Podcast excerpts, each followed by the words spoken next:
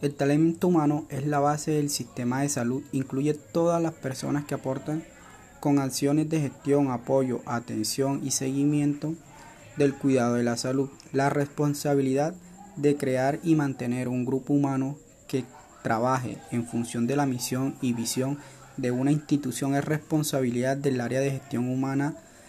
Esto incluye procesos como la selección, contratación y capacitación.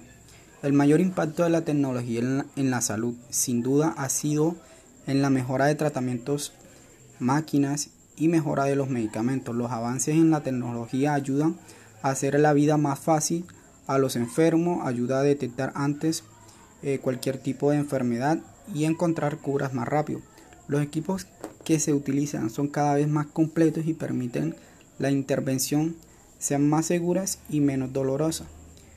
Eh, cuando hablamos de un contrato laboral, es un acuerdo entre un empresario y un trabajador por el que se ofrece eh, sus servicios al empresario a cambio de un salario. La duración que se establece en el artículo 34 del Estatuto Tributario y como máximo puede realizar es de 40 horas semanales como media o largo del año.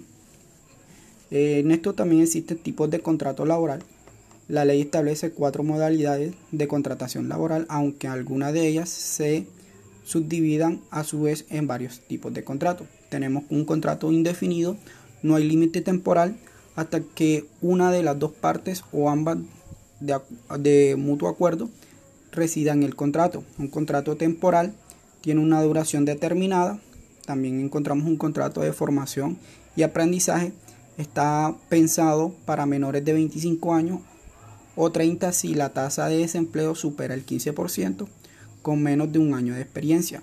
También está un contrato de prácticas pensando para las prácticas de futuros profesionales graduados o formación profesional. Su duración puede ser de 6 meses a 2 años. La jornada laboral es el tiempo que un, un determinado trabajador dedica a hacer su trabajo por el que fue contratado y por el que recibe una retribución, la jornada laboral puede estar expresada en horas, días, semanas o meses. Eh, la distribución de la jornada laboral, el empresario deberá determinar el tiempo en que el trabajador debe trabajar, así como su distribución. El horario de trabajo puede responder a dos patrones, horario continuo, que es, el eh, que es en el que el trabajador opera sin paradas, excepto un descanso mínimo de 15 minutos, cuando el tiempo de trabajo es superior a 6 horas seguidas. Horario partido se da cuando dos, dos eh, periodos divididos por un descanso para la comida o, descanso. En las bolsas de trabajo, eh, pues se dice que es una herramienta para la que a través de un listado, una empresa o una institución se sirve para reclutar candidatos a lo largo del tiempo entre los que puedan adaptar unos o trabajadores concretos.